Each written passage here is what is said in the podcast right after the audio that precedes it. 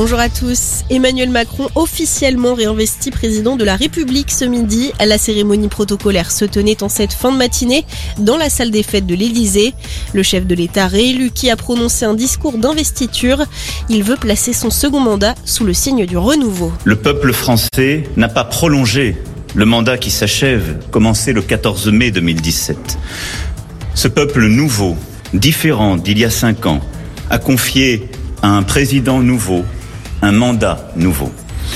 Le temps qui s'ouvre sera celui d'une action résolue pour la France et pour l'Europe. Agir d'abord pour éviter toute escalade suite à l'agression russe en Ukraine, aider la démocratie et le courage à l'emporter, agir pour faire de notre pays une puissance agricole, industrielle, scientifique et créative plus forte, en simplifiant nos règles et en investissant pour cette France de 2030. L'investiture qui ne marque pas le début du nouveau quinquennat, il commencera officiellement samedi prochain à minuit.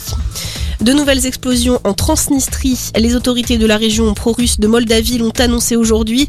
Un ancien aérodrome proche de la frontière ukrainienne a été touché. Aucun blessé n'est à déplorer. En parallèle, Washington annonce une nouvelle aide militaire à l'Ukraine. Des munitions et des radars pour 150 millions de dollars vont notamment être envoyés. Dans le reste de l'actualité, 1,4 million d'euros, c'est la somme que l'État doit verser à la ville de Paris. Elle doit servir à indemniser les dégâts causés en marge des manifestations des Gilets jaunes entre 2018 et 2019. Décision hier du tribunal administratif. Fin avril, la justice avait déjà condamné l'État à verser plus de 1,2 million d'euros à la ville et la métropole de Toulouse. Et puis c'est l'affiche du soir en football à 21h tout à l'heure. Nice et Nantes s'affrontent au Stade de France pour la finale de la Coupe de France. Les Aiglons et les Canaries qui ont déjà remporté chacun trois fois ce trophée dans leur histoire.